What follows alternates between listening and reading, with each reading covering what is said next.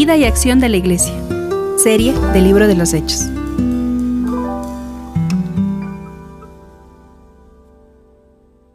Ahora déjenme contarles una historia antes de, de comenzar. Con el propósito de que los niños tuvieran una convicción cristiana clara, la maestra de la escuela dominical les dio a cada niño la parte de un credo. ¿Alguien sabe qué es un credo? ¿Alguien que ha sido católico? Sí, es una oración donde se menciona, eh, digamos así, puntos puntuales. Sí. Habla de, doctrina, ¿no? Eh, algo que, que, se cree. Eso es un credo. Entonces, con el propósito de que los niños eh, tengan una convicción cristiana, de hecho hay un credo cristiano, el credo de los apóstoles, algunos dicen que no es verdad, pero tiene bastantes cosas interesantes de ahí. La maestra le da a cada niño una porción de ese credo, con la esperanza de que pasado el tiempo todos pudieran leer y tener en sus vidas ese credo. Entonces todos los domingos la maestra les hacía repetir a los niños la partecita que les tocaba del credo. Un día la maestra les hizo repetir el credo a todos los niños sin el papelito, si ya no podían tener el papelito. Como era de esperarse, la primera línea solo la repitió la niña que se le había entregado esa parte. La segunda línea lo hizo aquel niño que se le había entregado eh, esa parte. Los demás estaban calladitos. Lo hizo con convicción, lo hizo con fuerza, lo hizo con mímica, pero solo hizo esa partecita. A la, tercera línea hubo un silencio, todo el mundo se quedó callado. La maestra no sabía qué había pasado. Y una voz se escuchó diciendo, maestra, el niño que tenía la tercera parte no vino. ¿Qué hay que aprender de esta historia? Que aunque tenemos todo el texto, a veces nos quedamos con una parte. El texto que vamos a ver el día de hoy lo, hemos estado mencionando por algunas semanas. Y esto como una especie de preámbulo. El primer capítulo es una especie de preámbulo para el, para el segundo capítulo. Y más allá de, de, traer doctrina, hermanos, hoy vamos a ver muchísima doctrina. Muchísima. El texto trae algo más. Algo pasó ese día de Pentecostés que es importante mencionarlo.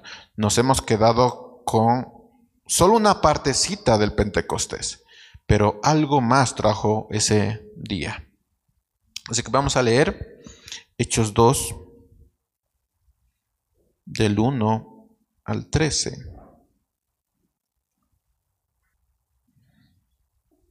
Permítame leerlo. Si alguien quería leerlo, permítame a mí. Cuando llegó el día de Pentecostés, todos ellos estaban juntos en el mismo lugar. De repente un estruendo como de un, fuerte viento vino al cielo, del cielo, y sopló y llenó toda la casa donde se encontraban. Entonces aparecieron unas lenguas como de fuego que se repartieron y fueron a posarse sobre cada uno de ellos. Todos ellos fueron llenos del Espíritu Santo y comenzaron a hablar en otras lenguas, según el Espíritu los llevaba a expresarse. En aquel tiempo vivían en Jerusalén judíos piadosos que venían de todas las naciones conocidas. Al escucharse aquel estruendo, la multitud se juntó y se veían confundidos porque los oían hablar en su propia lengua. Estaban atónitos y maravillados y decían, fíjense, ¿acaso no son galileos todos estos que están hablando? ¿Cómo es que los oímos hablar en nuestra lengua materna? Aquí hay partos, medos, elamitas y los que habitamos en Mesopotamia, Judea, Capadocia y el Ponto y Asia. Están los de Frigia y Panfilia, los de Egipto y los de las regiones de África que están más allá de Sirene. También están los romanos que viven aquí, tanto judíos como prosélitos, y cretenses y árabes. y todos los escuchamos hablar en nuestras lenguas acerca de las maravillas de Dios. Todos ellos estaban atónitos y perplejos y se decían unos a otros, ¿y esto qué significa? Pero otros se burlaban y decían, están borrachos. Vamos a orar. Gracias Padre por el tiempo que nos has permitido tener ah, para llegar a este punto y poder comprender tu, tu escritura. Rogamos que puedas abrir nuestra mente, nuestro corazón, para absorber todo lo que hoy día nos has traído. Que sea tu voz, Señor, el que, que sea escuchada, que sea tu voz la que esté predicando, Padre, para que nada, nada, nada que humanamente pueda quitar tu, tu palabra esté presente este día. Oramos por la iglesia, por su mente, por su corazón, por su ánimo también. Oramos por, por ese sueño que a veces eh, aparece. Oramos por esa tendencia a a veces eh, quitar nuestra, nuestra mente de lo que está sucediendo.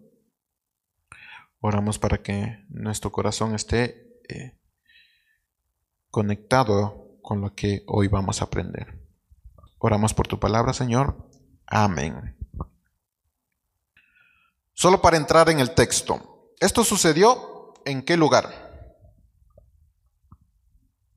¿Alguien se acuerda? Lo había mencionado.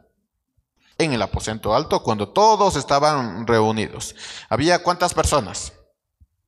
120 personas en aquel lugar. Y ya no eran 11 eh, apóstoles. ¿Cuántos eran?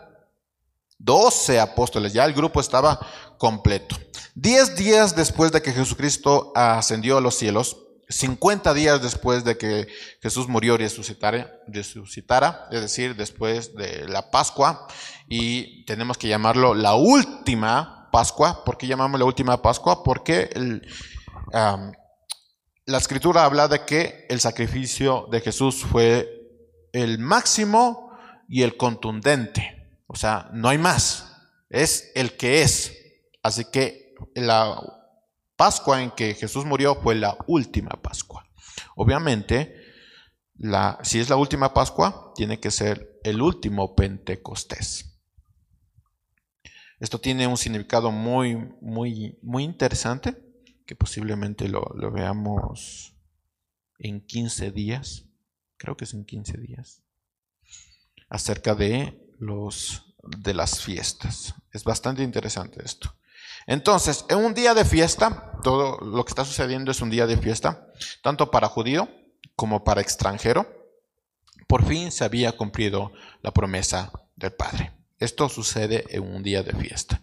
Esto es un día de fiesta para en todo el sentido de, la palabra, para las 120 personas, pero también para todo el pueblo judío. Este es un gran día de fiesta. Ahora, déjenme ah, darles un poco de contexto sobre aquel día de Pentecostés. Se dice que en ese día había más de 3 millones de personas.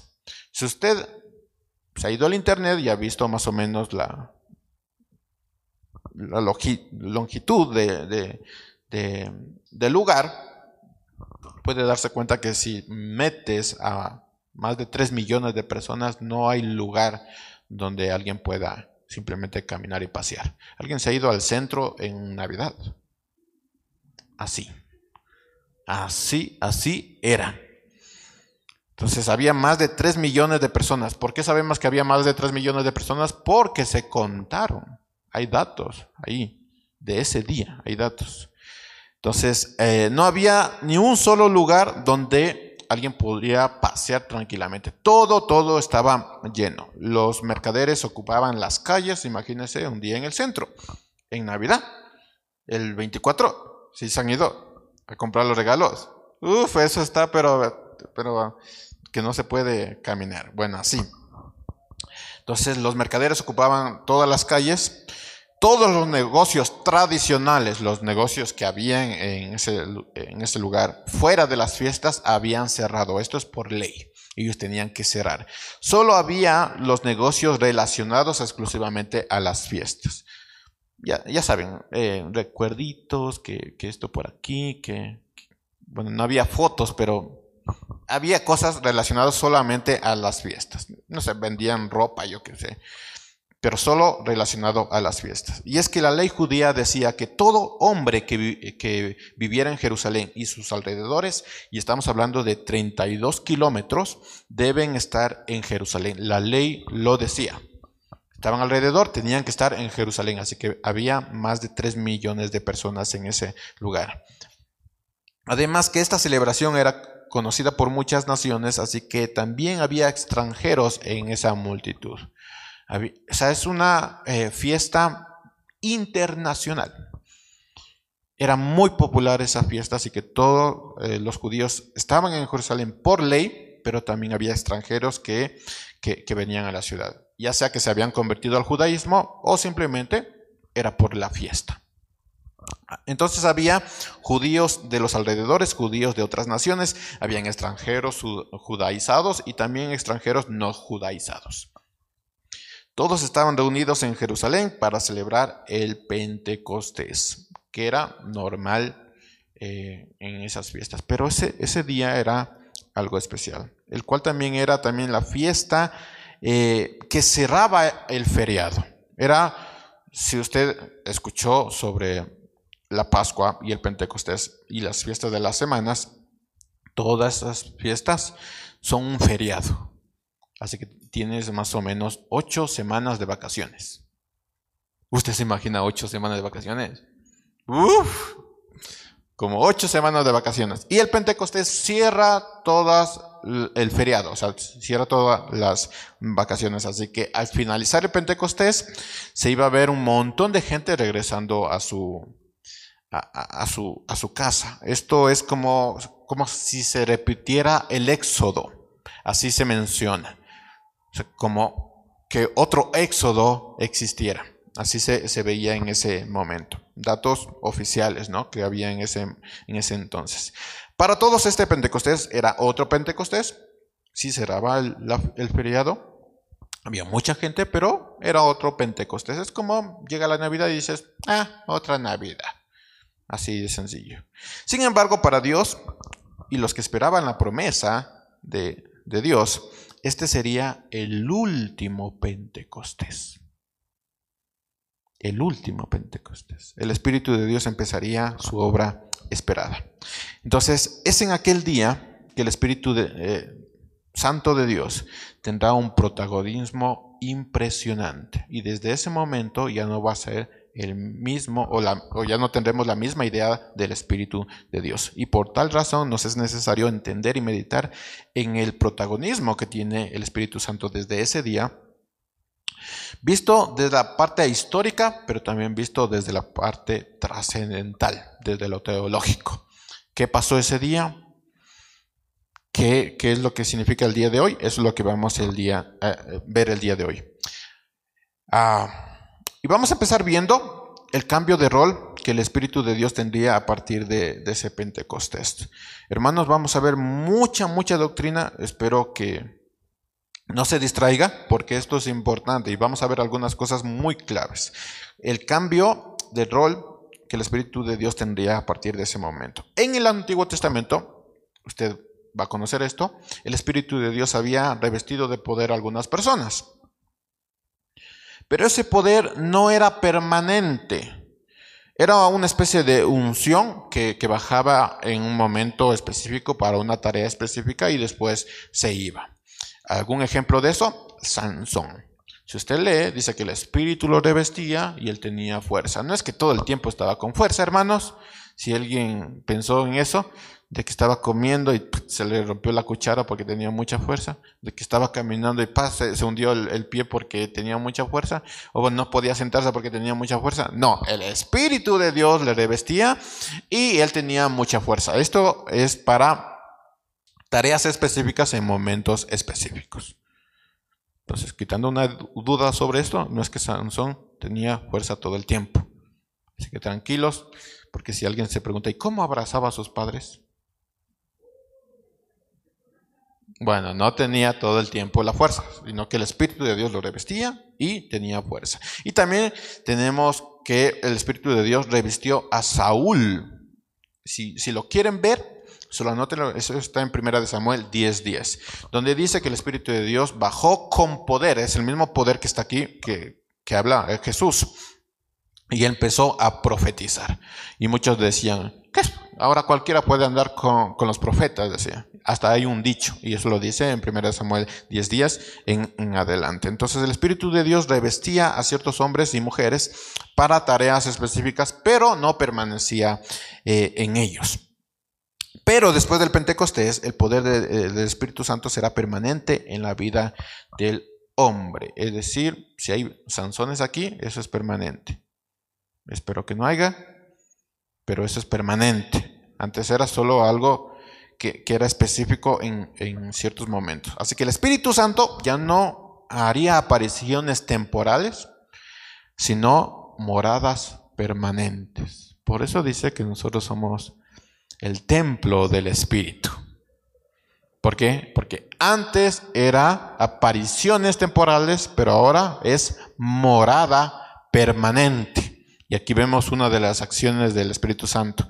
No vino para revestirnos de, poder y hablar en raro y levantarnos y volar. No, eh, vino el Espíritu para ser morada permanente en nosotros. Solo para tenerlo en cuenta, al tener el Espíritu Santo como consolador, o sea, el que guía y enseña, la pregunta a veces no es, ¿tienes el Espíritu Santo? Sino la pregunta es, ¿cuánto tiene el Espíritu Santo de ti? Si te preguntan, ¿tú tienes el Espíritu Santo? Bueno, la pregunta no va por ahí, sino ¿cuánto tiene el Espíritu Santo de ti? Porque el Espíritu Santo vino a morar permanentemente en nosotros. Así que ¿cuánto tiene el Espíritu Santo de ti? Y esto es más evidente cuando vemos lo que dice Pablo al respecto. Vamos a Romanos 8, versículo 9.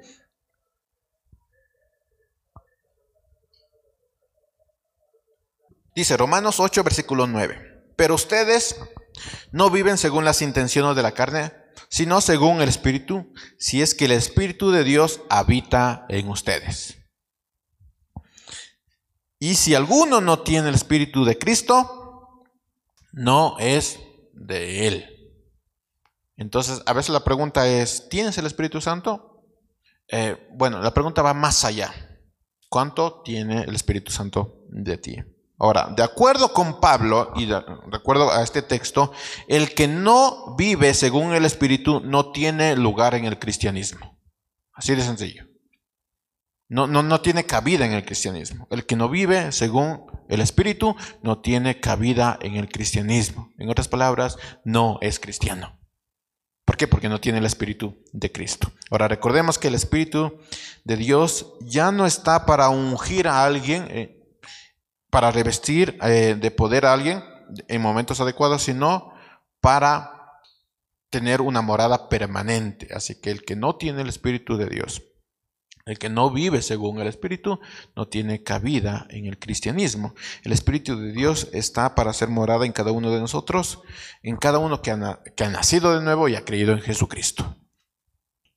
Así que el Espíritu Santo ya no hará apariciones temporales, sino hará moradas permanentes. Y uno tiene que vivir según el Espíritu. Si no, es que no tenemos el Espíritu y si no tenemos el Espíritu no tenemos parte del cristianismo. Y obviamente eso se da, ah, abre la puerta a muchísimas cosas como la salvación y, ese tipo de cosas. Ahora, tenga en mente tres cosas en cuanto al cambio de rol del Espíritu Santo del Antiguo Testamento al Nuevo Testamento. Primero, la obra del Espíritu Santo no es una obra para el tiempo futuro solo déjeme especificar esto. No es que al tener Espíritu Santo tú dices, bueno, la obra será al tiempo futuro. Como aquí estoy en la tierra y todavía peco, entonces está bien si no soy transformado por el Espíritu Santo. No, no es para el tiempo futuro. Si hace morada permanente, es para este tiempo. Es una obra aquí y ahora y que se revelará en el tiempo futuro. Así que si uno dice, ah, todavía estoy en el camino, o como dicen, estoy en el proceso, bueno, hay un, hay un problema ahí porque lo que dice Romanos es que si no vives conforme al Espíritu, no tienes parte en el cristianismo. Entonces la, la obra del Espíritu Santo no es una obra para el tiempo futuro, es aquí y ahora. Y después se revelará en el tiempo futuro eh, las consecuencias de vivir en el Espíritu. Segundo, el Espíritu Santo no hace una obra en aquellos que se creen espirituales. Si alguien dice yo oro todos los días, dos horas, y siento el Espíritu de Dios que, que baja y me reviste, bueno, hermanos, el Espíritu Santo no hace una, obra en aquellos que se creen espirituales, sino en todo aquel que se ha rendido delante de Dios. Si usted es creyente, si usted es cristiano, si usted se bautizó, si usted aceptó a Cristo, si usted se ha rendido delante de Dios, usted tiene el Espíritu de Dios. No, esto no es para los eh, espirituales. Entonces, si usted no es espiritual, tranquilo, también tiene el Espíritu de Dios. Si usted no ora dos horas al, a, la, a la semana, iba a decir, al día, tranquilo, usted también tiene el Espíritu de Dios. Esto no es para gente específica, ¿no? Como se llega a creer. Y tercero, el Espíritu Santo no es algo que te da poder solamente en momentos específicos. Tú dices, ay, tengo que tomar una decisión. Revísteme, Espíritu Santo, para tomar esa, esa decisión. Dame fuerza, dame poder. No, el Espíritu Santo ya está ahí. Ya eh, está ahí. Sí.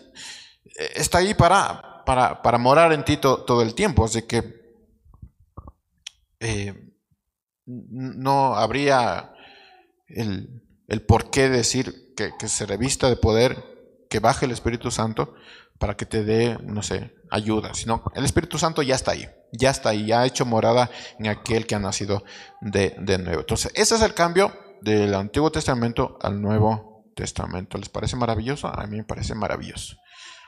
Segundo, aquel Pentecostés no fue cualquier Pentecostés. Y aquí vamos a ver algo muy, muy interesante ya metiéndonos ya en el texto.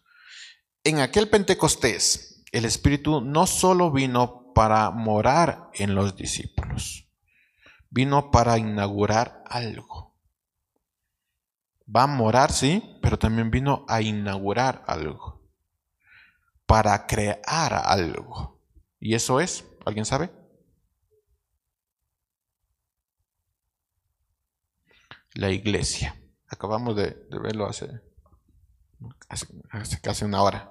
La iglesia. Vino a inaugurar la iglesia, vino a crear la iglesia. Y fíjese que esto no fue algo tenue ni discreto. Eh, el Espíritu Santo, yo me imaginaba, esto es como si ah, se han ido a fiestas de, de pueblo. ¿Y por qué se han ido a fiestas de pueblo? bueno, los que se han ido a fiestas de pueblo, bueno, aquí también en el barrio se ha hecho eso, ¿no? Eh, lanza cohetes y hay que baile y que todo esto y que fiesta por aquí, fiesta por allá. Bueno, eh, aquí estamos en una fiesta, la fiesta del Pentecostés, y eh, cuando vino el Espíritu Santo no vino así como tenue de, solo a 120 y vamos a hacerlo calladito, solo para nosotros nomás. No, vino pero con, fuerza esto, esta inauguración. Va a inaugurar una iglesia, va a inaugurar la obra de, que empezó Jesucristo y lo hizo con, fuerza. Ahora, ¿qué sucedió? Bueno, algo audible sucedió. Versículo 1. Cuando llegó el día de Pentecostés, todos ellos estaban juntos y en el mismo lugar. De repente, un estruendo como de fuerte viento vino del cielo y sopló y llenó toda la casa donde se encontraban. Así que, ¿qué sucedió? Algo audible sucedió estruendo fuerte. Fíjense que no dice que un viento fuerte vino, sino como un viento fuerte. Como un viento fuerte. Esto es muy, muy importante, hermanos. El como un viento fuerte. Otras traducciones dicen como un huracán. Este sonido no pudo pasar desapercibido, hermanos. Se dice que es como escuchar que un avión despega. ¿Alguien se ha ido al aeropuerto? Ay, qué pobres. Por lo menos a ver. Pero es como escuchar despegar un avión. Así que eso se escuchó en aquel día y eso escucharon 120 personas, pero la palabra dice que también se escuchó alrededor. Era como escuchar el, despegar un, avión. Entonces algo audible sucedió. Es como cuando empieza una fiesta y es Así. Si se han ido a fiestas de pueblo, empieza la música con estruendo. No, no. Los que dicen que sí, ¿por qué se han ido? Y los que dicen que no, pues ya les cuento. Sí, es un estruendo. Empieza con algo fuerte y eso es lo que sucedió en aquel Pentecostés. Lo segundo que vemos aquí que sucedió es que algo visible sucedió. Dice el versículo 3. Entonces aparecieron unas lenguas como de fuego que se repartieron y fueron a posarse sobre cada uno de ellos. Otra vez, no es como un fuego literal, sino como lenguas de fuego. Y, es que no sabemos, hermanos, cómo, cómo. Si, bien tenemos en películas, tenemos en, dibujos animados, en imágenes, así como una especie de fuego ahí, realmente no sabemos cómo, cómo era. Y es que la comparación de, eso tuvo que ser muy pobre o tiene que ser muy pobre para lo que estaban experimentando. Era una, digámoslo así, para que se imagine, una bola de fuego y esa bola de fuego se separa en, pequeñitas bolas de fuego y cada una se, posó en los 120 que estaban en, aquel lugar. Pero aquella comparación, aquella imagen, solo es, muy, es, no es muy pobre para lo que sucedió en, aquellos, eh, en aquel día. Entonces, solo es una pequeña comparación. Jamás se había visto algo igual, jamás se volverá a ver algo igual. Entonces, es como lenguas de fuego, por lo que no tiene un nombre específico, eh, sino simplemente es una comparación. De hecho, si nos vamos a Apocalipsis, usted va a encontrar frases como vi algo como. Y es que no hay explicación para lo que Juan vio en Apocalipsis. No hay. ¿Por qué? Porque no hay aquí en la tierra algo tan maravilloso o algo como se va a ver en aquel momento. Entonces van a ver ustedes frases como vi como, o sea, es una pequeñísima comparación de lo que realmente sucedió en aquel lugar. Así que no sabemos cómo era, pero solo tenemos una tenue idea de cómo era. Eh, esta es, esto es un evento eh, inexplicable, lo que está sucediendo, porque nunca habían escuchado un avión Así que no, no habían, eh, no entendían lo que estaba pasando, así que dijeron, bueno, parece un huracán, ¿no? Nunca habían experimentado esas lenguas de fuego, entonces dijeron, es como lenguas de fuego. Pero es una pequeña idea muy pobre de lo que realmente tuvo que haber sucedido. Así que este evento fue inexplicable, que comenzó con un ruido inexplicable y luego con una imagen jamás vista e imposible de explicar. Imposible. Vieron como un fuego que se repartió y se colocó en cada uno de ellos, pero jamás había visto tal cosa. Y yo creo, mis hermanos, que incluso ese fuego era completamente distinto al fuego que nosotros tenemos el día de hoy. Completamente distinto. Así que era una pequeña comparación. No sé ustedes, pero aunque no tenemos una imagen completa, eh, esta es la imagen más clara de lo que significa ser parte de una iglesia un espíritu que se divide en cada uno de nosotros. No, esa es, es, parece un cuento, pero es la imagen más clara de lo que significa ser parte de una iglesia. Pablo habla acerca de esto en 1 Corintios 12, 12, donde dice, porque así como el cuerpo es uno y tiene muchos miembros, pero todos ellos siendo muchos conforman un solo cuerpo, así también Cristo es uno. Por un solo espíritu todos fuimos bautizados en un solo cuerpo, tanto los judíos como los no judíos, lo mismo los esclavos como los libres, y a todos se nos dio a beber de un mismo espíritu. Además, el cuerpo no está constituido por un solo miembro, sino por muchos miembros. Así que esa imagen del fuego dividiéndose y posicionándose en las 120 personas es la idea de la iglesia. Un solo espíritu que está viviendo en cada uno de nosotros. Tenemos un solo espíritu. ¿Qué significa esto? Una sola meta, una sola forma de vivir. No es que yo pienso esto y tal hermano puede pensar lo que quiera. No, una sola meta porque solo es un espíritu.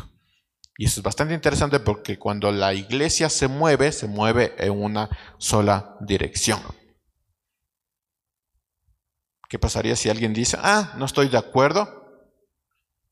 Pues, pues hay que poner la prueba, ¿no?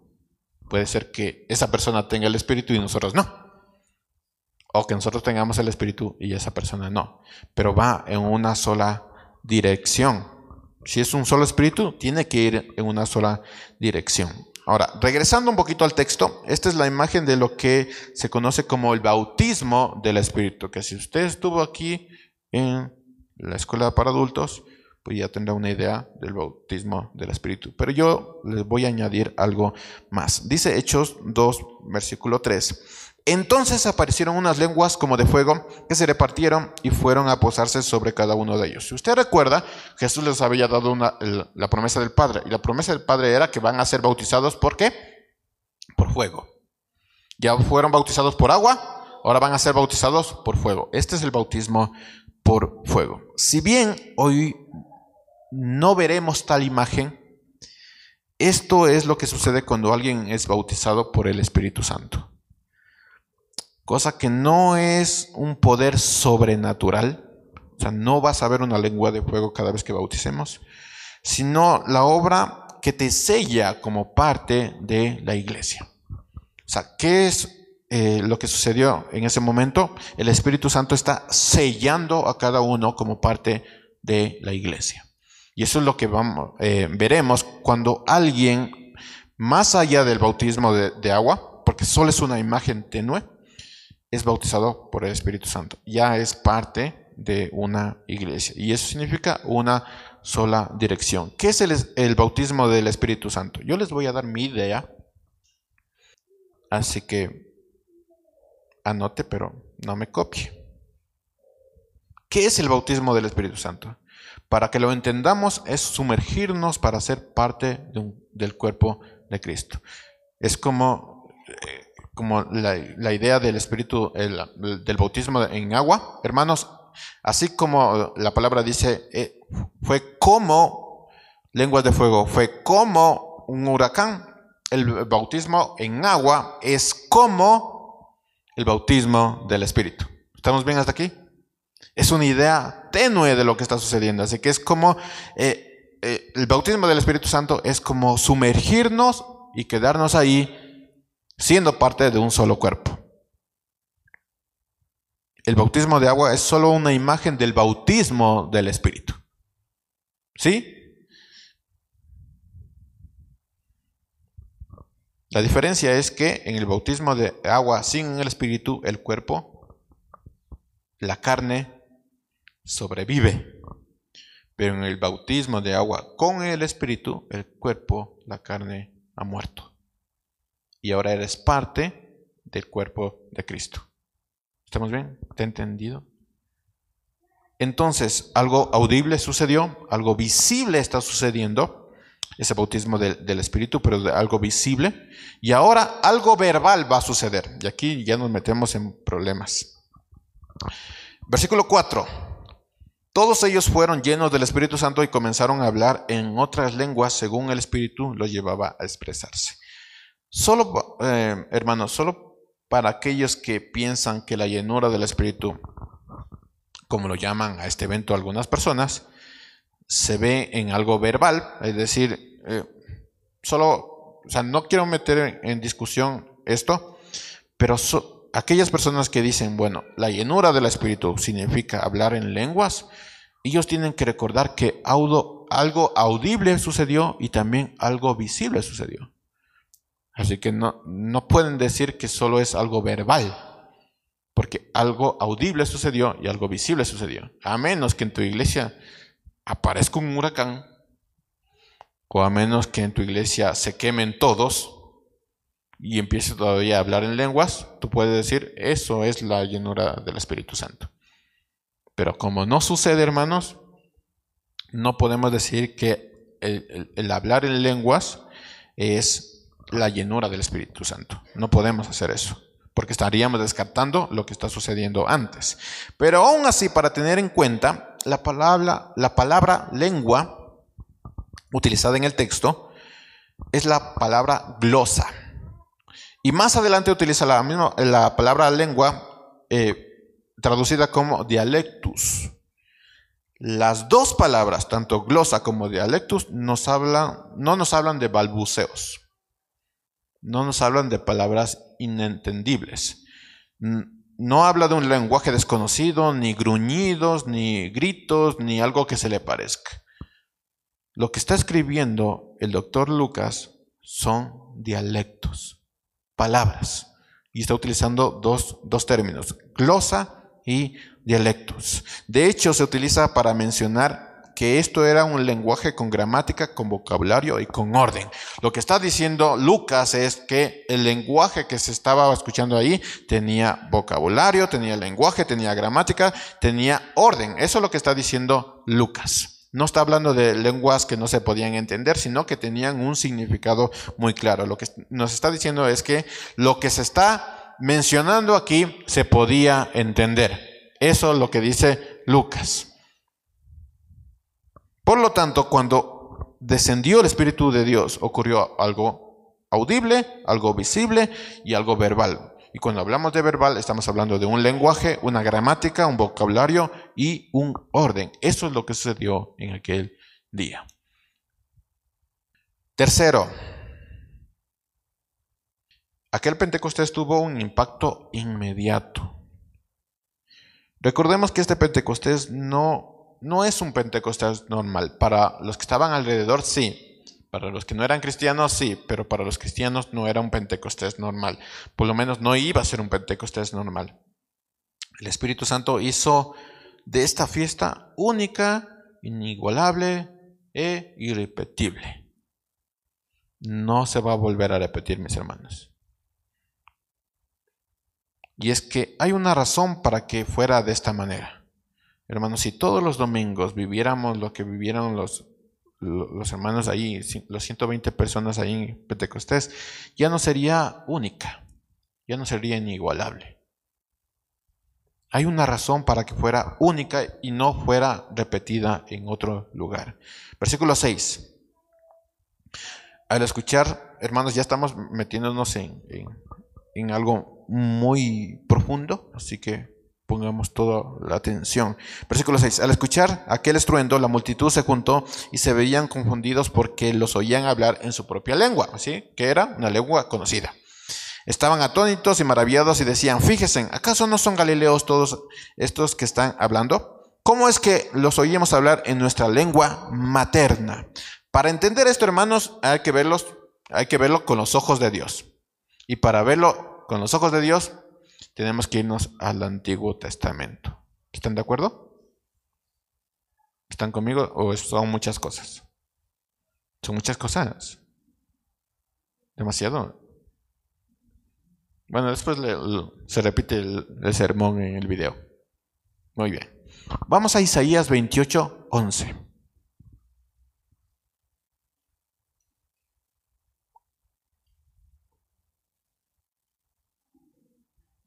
Y este texto posiblemente sea uno de los textos que, que es utilizado para decir que, que, son lenguas que no se pueden entender por una palabrita ahí. Isaías 28, 11. ¿Alguien encontró Isaías?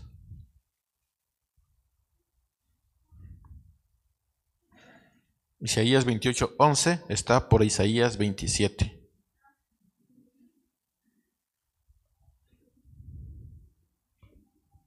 Isaías 28:11 dice, les hablan a este pueblo en lenguas extrañas, en lengua de tartamudos.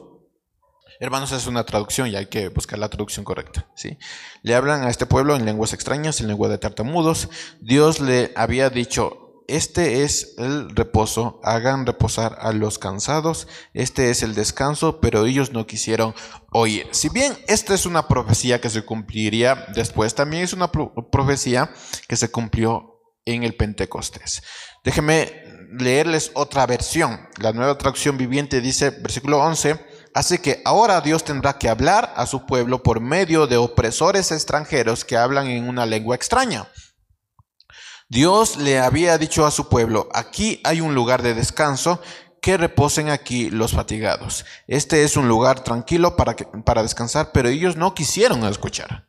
Entonces, hermanos, cuando las 120 personas hablan y proclaman en, en lenguas extranjeras, porque son lenguas extranjeras, estaban recordándoles a toda Jerusalén y a todo religioso que, se sabía de, de, memoria Isaías, porque Isaías era uno de sus profetas mayores y se sabían de memoria lo que decía Isaías, cuando ellos empiezan a hablar y proclamar sobre las maravillas de Dios, están proclamando en Jerusalén a todos aquellos que se sabían de memoria eh, Isaías y se sabían este texto, lo que habían rechazado.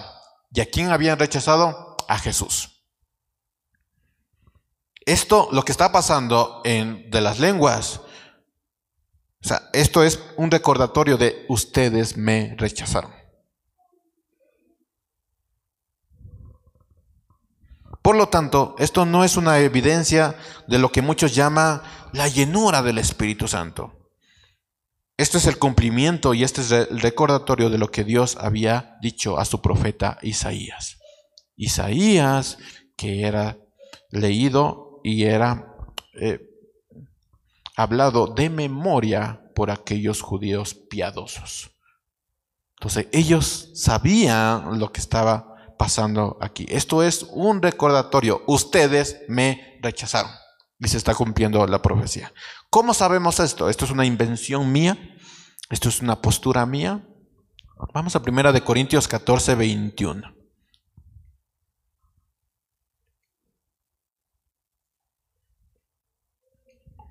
Recuerden que les decía, hay mucha doctrina aquí, pero algo trajo el Espíritu Santo. Es bueno que no nos quedemos solamente con una partecita, lo leamos todo. Primera de Corintios 14, 21.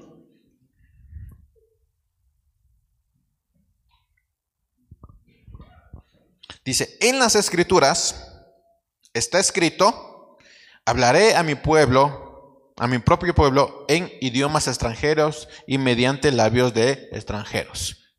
Si usted se acuerda, es el mismo texto de Isaías. Pero aún así no me escucharán. dice el Señor.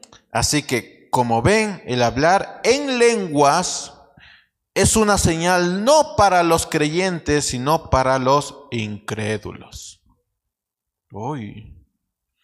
La profecía, sin embargo, es para, lo, para el beneficio de los creyentes, no para los incrédulos. Entonces, el hablar en lenguas, dialectus, en hablar en lenguas extranjeras, era eh, una señal para los no creyentes, pero sin embargo, lo que decían ellos era algo bueno para los creyentes. ¿Estamos bien hasta aquí?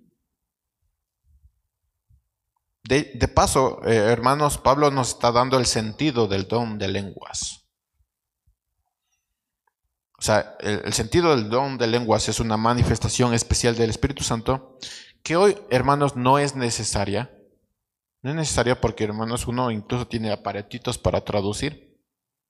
En ese tiempo no había y tenía que ser eh, dado el Evangelio. Entonces, era necesario el don de lenguas. Hoy no es tan necesario, pero sí existe el don de lenguas. Y uno dice, a mí me gustan los, los idiomas. Yo hablo así inglés, hablo quichua, no hablo español, pero hablo inglés, ah, hablo quichua. Hermanos, va por ahí, ¿sí? Va por ahí. Y es que el Evangelio tiene que ser expresado en esos idiomas. Hoy no es tan eh, relevante ese don, pero existe el don de lenguas. Pero Pablo nos está dando el sentido del don de lenguas y eso es que es, un, es una señal para los no creyentes, pero también es un beneficio para los creyentes. Ahora, ¿cómo respondieron los judíos al decoratorio de Dios? Saltaron, dijeron, aleluya. Dios ha cumplido su promesa. Lo que dijo Isaías hoy se está cumpliendo. Arrepiéntase en ustedes, extranjeros. ¿Cómo respondió eh, el pueblo a ese recordatorio? Versículo 5, Hechos 2.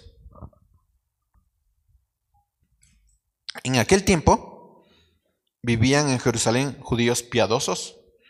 Si notan los detalles van a, conectar todo. La profecía de Isaías, la hablada de lenguas, el qué significaba eso. En aquel tiempo vivían en Jerusalén judíos piadosos que venían de todas las naciones conocidas. Al escuchar aquel estruendo, la multitud se juntó y se veían confundidos porque los oían hablar en su propia lengua. ¿Qué creen que estaban pensando si conocían a Isaías? ¿Será eso? Versículo 7. Estaban atónitos y maravillados y decían, fíjense, ¿acaso no son galileos todos eh, estos que están hablando? Ah, algo significaba eso. Entonces, ¿cómo respondieron? Con tres cosas. Primero empieza con el asombro. ¿Cómo es que pueden hablar este, estos Galileos? Y de hecho, el tema o mención de Galileo era un insulto. Porque ¿cómo pueden hablar estos que, que solo pescan, ¿no? Que no son estudiados. ¿Cómo, cómo, cómo van a hablar ellos idiomas extranjeros? ¿Cómo saben ellos idiomas extranjeros? Es un insulto eso. Entonces, ¿cómo pueden hablar eh, estos Galileos nuestra lengua? Y es que no solo era una lengua, hermanos, sino que había una lista enorme de lenguas. Versículo 8. Si alguien encuentra lenguas angelicales aquí, me avisa. Tal vez se me cayó, tal vez no está en mi Biblia. Versículo 8. ¿Cómo es que los oímos hablar en nuestra lengua materna? Tal vez ellos eran ángeles. Y por eso dicen lengua materna. Aquí hay pardos, medos, lemitas y los que habitamos en Mesopotamia, Judea, Capadocia y en Ponto y Asia. Están los de Frigia y Panfilia, los de Egipto y los de las regiones de África que están más allá de Sirene. También están los romanos que viven aquí, tanto judíos como prosélitos, y cretenses y árabes. Y todos los escuchamos hablar en nuestras lenguas acerca de las maravillas de Dios. Si alguien encontró lenguas angelicales, me avisa. Así que había un montón de lenguas y todos ellos podían e-, entender. Pero no solo había un asombro, porque dice, ¿cómo, cómo pueden hablar estos iletrados si no, no saben?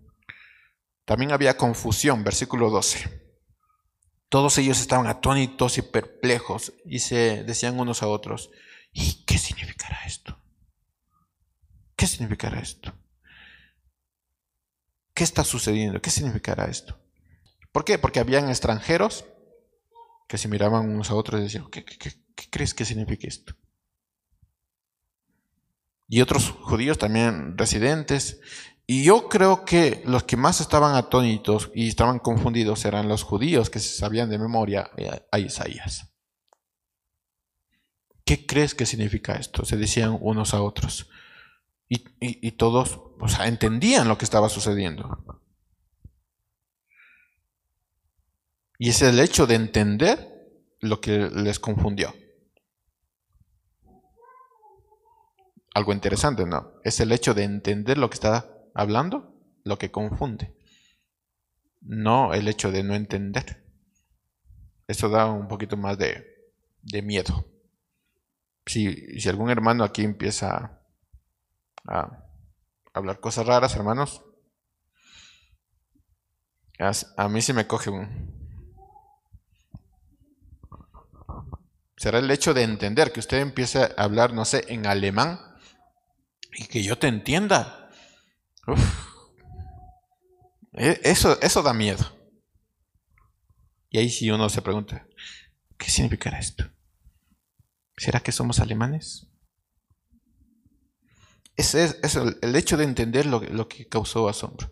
También hubo burla y rechazo. Versículo 13. Pero otros se burlaban y decían, estarán borrachos, ¿no? Como alguien dijo, hermanos, si algún borracho habla en, lenguas, debe ser un genio. Si usted se pone borracho y empieza a hablar en alemán, en ruso, en italiano, hermanos, usted es un genio estarán borrachos, no, sé si, si ellos se ponían borrachos y empezaban a hablar en otras lenguas extranjeras, pero pensaron eso. Entonces, aquel Pentecostés tuvo un efecto inmediato, pero no estoy hablando de los discípulos, sino de los incrédulos. ¿Qué pasó con los incrédulos? Asombro, confusión, rechazo y burla. Eso es lo que está pasando. Pero si bien nos, nos podemos fijar en estas reacciones, algo se está diciendo aquí. Hermanos, algo se está dando aquí y es que el Evangelio se está escuchando a todas las naciones y en todos los idiomas. Eso está pasando. Más allá de las reacciones, más allá de lo increíble de esto, el Evangelio se está escuchando a todas las naciones y en todos los idiomas. Eso es iglesia. Eso es la iglesia. Que se hable del Evangelio en todas las naciones y en todos los idiomas. Ese era el sentido de aquella manifestación extraordinaria. Que el Evangelio se empezara a hablar en todas las naciones y en todos los idiomas. Cumpliéndose lo que había dicho Dios a Isaías, dándole señal a los incrédulos, pero también dándole su mensaje a los creyentes. Todo se está cumpliendo va más allá de ese, eh, de ese acto extraordinario, sino algo se está dando aquí y es que el Evangelio se está escuchando a todas las naciones y en todos los idiomas. Y solo para tenerlo en cuenta de que este hecho no se repitió nunca más y no se puede repetir nunca más, versículos más adelante, interesantemente, versículos más adelante, versículo 41, no se vuelve a repetir esto. Dice, fue así como los que recibieron su palabra, o sea, Pedro dice, no, hermanos, no estamos borrachos. ¿Qué pasó, hermanos? No estamos borrachos y empieza a dar su primer discurso. Y eso, y después de ese primer discurso, así, en ese mismo día pasa esto. Versículo 41, fue así como los que recibieron su palabra fueron bautizados. ¿En qué creen? En el Espíritu. Ese mismo día fueron más bautizados en el Espíritu. Y ese día se añadieron como tres mil personas. Tres mil personas, imagínense aquí, tres mil personas.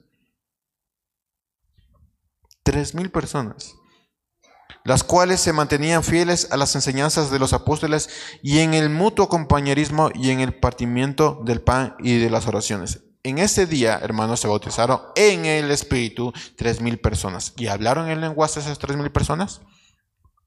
Pregunta. ¿Hablaron en lenguas esas tres mil personas? No, no se volvió a repetir ese evento. Inmediatamente no se volvió a repetir ese evento. Esas personas no hablaron en lenguas, esas personas entendían lo que los, discípulos habían ah, hablado, pero no se volvió a repetir eso, no se volvió. Bajó otra vez el espíritu, se dividió en, en lenguas, en lenguas de fuego, no, nunca más se volvió a repetir eso. El evento de Pentecostés fue único e irrepetible. Si más adelante no se, no se repite, hermanos, eh, sería, una, eh, sería una locura pensar que se va a repetir en algún momento en esta historia. No se va a volver a repetir. Si bien Pablo habla del, del don de lenguas en 1 Corintios, que era para la época un don de necesario, yo diría que para esta época necesitamos, el, eh, bueno, el don necesario para esta época es el don de misericordia, pero para esa época era el don de lenguas. Él nos enseña el sentido y el propósito de este don, el cual era dar una señal a los incrédulos, pero también hablar a los creyentes. El mensaje era muy claro para los creyentes. Hoy el Evangelio, hermanos, se predica en todos los idiomas y y que pase eso es resultado del Pentecostés. Que hoy se esté predicando en español es resultado de aquel Pentecostés. Así que se ha cumplido lo que, lo que pasó, lo, que, lo que dijo en Isaías. Como alguien dijo, cuando oramos por un avivamiento, que ocurra lo que ocurrió a esas 120 personas, Estamos diciendo, baja de nuevo Espíritu de Dios, porque no te tenemos. Así que baja de nuevo, baja otra vez, lo cual ya sucedió. Es como orar diciendo, Señor Jesús, te necesito en mi vida. Y querer que de nuevo Jesús nazca, predique, muera, resucite. Eso estamos diciendo. Entonces, pensar que Espíritu de Dios baja y llénanos de lenguas, a nosotros es lo mismo que querer que Jesús vuelva a nacer, predique, muera y resucite. Si lo ven, es una locura. Ya está aquí. O sea, el Espíritu ya está aquí. Ya está aquí para ser morada. Y todo esto es doctrina, pero lo que sucedió en el Pentecostés nos trae algo más que doctrina. Y aquí viene, no sé si la parte fea, pero creo que es la parte más profunda de lo que sucedió en aquel Pentecostés. El significado del Pentecostés. Y esto es una gran advertencia. Si, han visto películas y lo ven como algo extraordinario y no han pasado de ahí, si han leído la escritura y han visto algo extraordinario y no han pasado de ahí, bueno hermanos, hoy les traigo algo más que trajo aquel Pentecostés. En aquel Pentecostés trajo una gran advertencia. Vamos a Hebreos. Si a alguien le gusta Hebreos, el libro de Hebreos, hoy es su cumpleaños.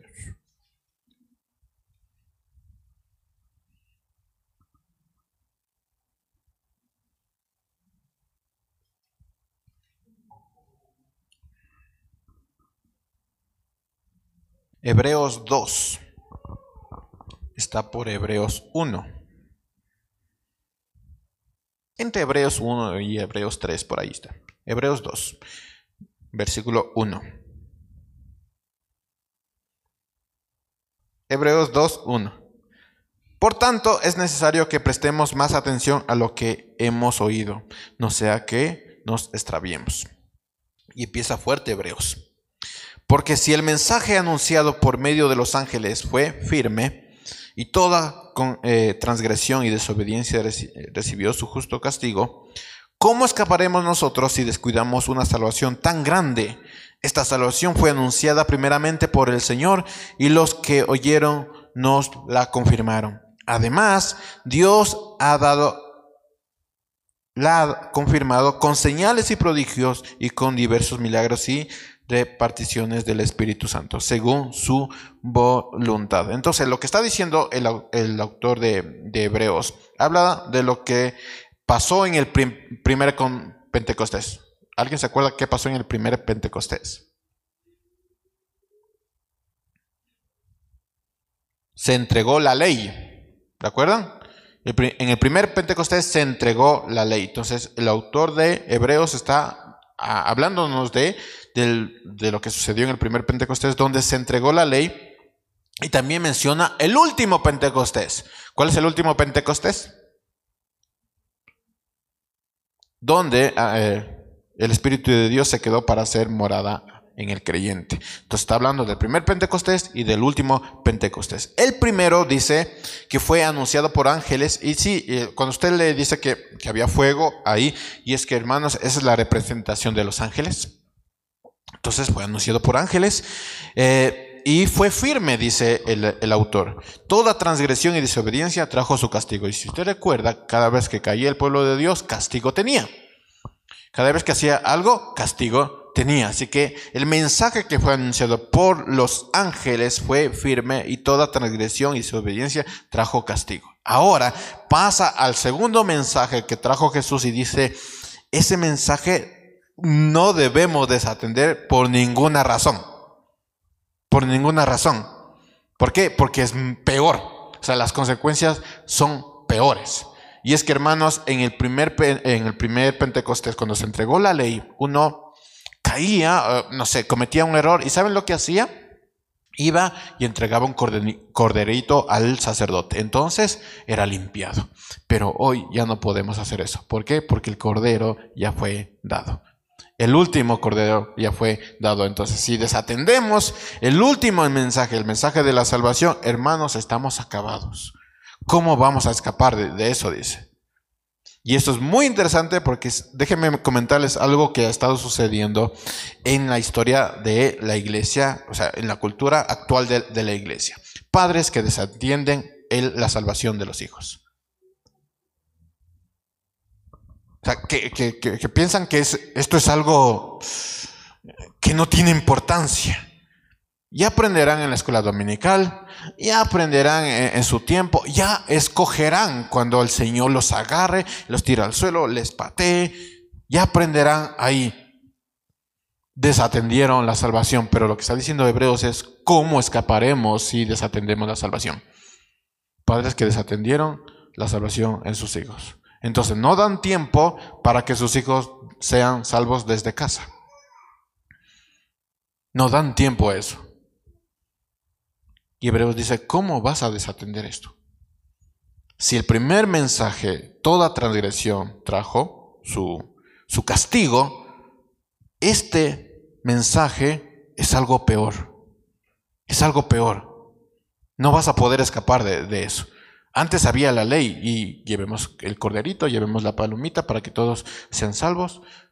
Pero hoy, ¿qué vas a hacer si ya no hay cordero?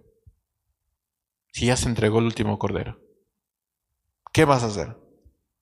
Estás perdido. Se ha desatendido la salvación. ¿Cómo escaparemos de eso? Entonces pensamos que como los niños son muy chiquititos, entonces no tienen la, mentalidad para entender la salvación. Hermanos, les estás condenando. Le condenaste. Ya aprenderán en su tiempo, ¿no? Es más, bajo temprano y le digo, ya, sálete. Ya, vamos, ya vamos, ya vamos, ya. Ya, ya. ¿Qué pintaste? Ahí, eh, José, eh, vamos. Estás desatendiendo la salvación. ¿Saben lo que es eso? Le estás condenando al hijo. Y cuando llegas a, casa, pues no ha pasado nada. Pasa el lunes, no ha pasado nada. Martes no ha pasado nada. Miércoles no ha pasado nada. Y si de alguna manera tienes una noción, bueno, vamos a leer historias de la Biblia. Hermanos, nadie es salvo por historias. Nadie es salvo por historias. El trabajo es sardo. ¿Por qué? Porque si tú desatiendes la salvación, le estás condenando.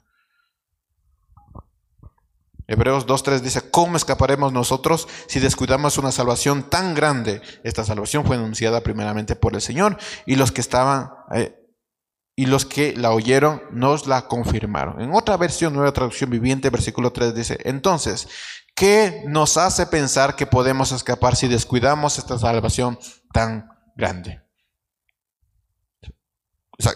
¿qué, pensamos? ¿O qué nos hace pensar si vamos a escapar de esta, si descuidamos esta salvación? De ahí estás tú. Eh, y tengo que hablar a, los padres porque todo empieza con los padres. ¿Qué te hace pensar tú, si descuidas la salvación de tu hijo, que él se salvará? ¿Qué te hace pensar? ¿Cómo vamos a, escapar si descuidamos la salvación? Entonces, hermanos, al escuchar este mensaje usted se puede asombrar, usted se puede confundir, ay Dios mío, usted puede incluso tomarlo como incredulidad, no, ha de ser tanto, ¿no? Eh. Va a casa y el día lunes ya se olvida totalmente de eso, o sea, lo tomó como burla, Usted puede hacer eso, asombro, confusión, incluso puede tomarlo con credulidad, pero este mensaje que fue dado en aquel Pentecostés, si lo desatendemos no vamos a poder escapar de él. El mensaje es muy claro, la advertencia es muy clara. No vamos a poder escapar de él. Hermanos, la salvación es un asunto para tomar en serio. Esto no es algo que alguien se inventó. Esto es algo muy, muy serio. Lo que vemos que pasó en aquel Pentecostés puede verse como algo fantástico, así como, ah, sí, lenguas, ay, qué maravilloso es el Señor. Pero el mensaje que, que se dio en aquel último Pentecostés es de tomarse con toda, con toda la seriedad del caso. Porque a partir de él no podemos escapar si descuidamos ese mensaje. Por eso, padres, no descuiden la salvación de sus hijos. No la descuiden. Por ningún instante. Ya habíamos hablado de esto, pero tráigalos de la mano y si es necesario, a jalones. No descuides la salvación de tu hijo. No lo hagas. Mientras viva en tu casa, no descuides la salvación de tu hijo. Tráelo incluso de los pelos, pero tráelo. No descuides la salvación. ¿Cómo va a escapar de él si descuida eh, ese regalo tan grande? ¿Cómo lo va a hacer? No descuides la salvación.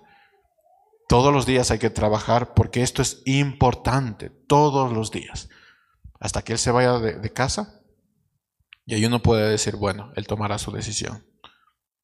Pero si tú haces este trabajo diario, todo el tiempo, todo el tiempo, todo el tiempo, podrás darle una oportunidad.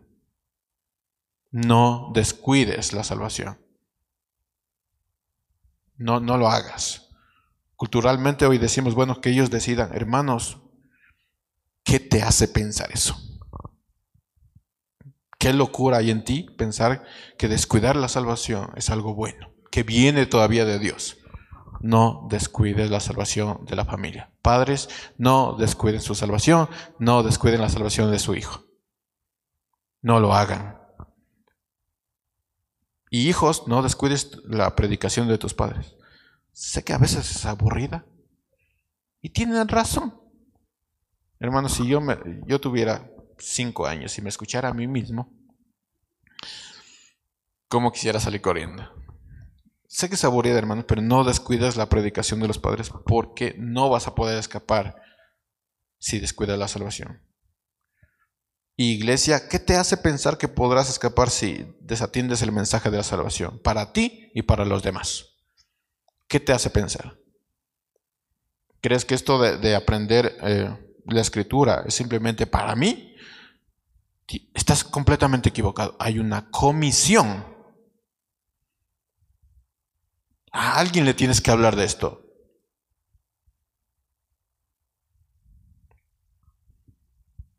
Vamos a terminar con dos preguntas. Primero, ¿tienes el Espíritu Santo? Tú puedes decir, yo tengo el Espíritu Santo. Eso significa, ¿has recibido a Cristo? ¿Eres parte de una iglesia? ¿Has nacido de nuevo? Y esto no es para espirituales, esto es aquellos que se pasan leyendo la Biblia, que se pasan orando y no hay transformación. Esto no es para ellos. Esto es para todo aquel que ha decidido rendirse delante de Cristo. Para todo aquel que decidió, ¿sabes qué, Señor? Yo no puedo vivir esta vida. Vive tú por mí. El Espíritu Santo es para todos aquellos. Así que no, no descuides esto. Y segundo, si ya tienes el Espíritu Santo, el cual te va a dar de poder para que tú seas testigo de Cristo.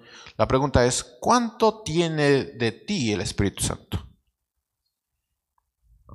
Hmm. ¿Tiene el Espíritu Santo la totalidad de tu vida? ¿O hay algo ahí que todavía no le entregas? Y dices, esto es mío. No, esto no, no, eh, esto no es de ti, Señor. Esto es mío. Dios tiene el control de tu vida. ¿Estás viviendo conforme al Espíritu? O sea, el Espíritu tiene eh, tu vida.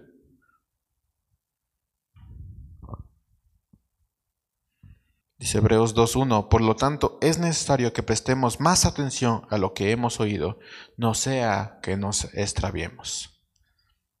Así que cuando decidimos que creemos lo que sucedió en aquel Pentecostés, cuando nos parece maravilloso lo que sucedió en aquel Pentecostés, también debemos estar convencidos y comprometidos en dejarnos transformar por el mismo Espíritu.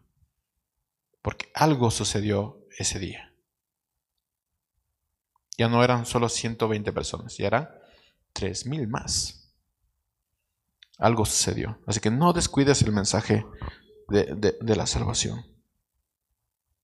Si la salvación no debe descuidarse, entonces tenemos que entregar, hemos de entregar nuestra vida. Porque si lo tomamos en nuestras manos, vamos a descuidar la salvación. Pero si es el Espíritu viviendo por nosotros, hermanos, lo tenemos todo. Amén. Amén. Iglesia, no descuides la salvación. Padres, no descuiden la salvación de sus hijos. hasta el último día que esté en su casa, hagan todo lo posible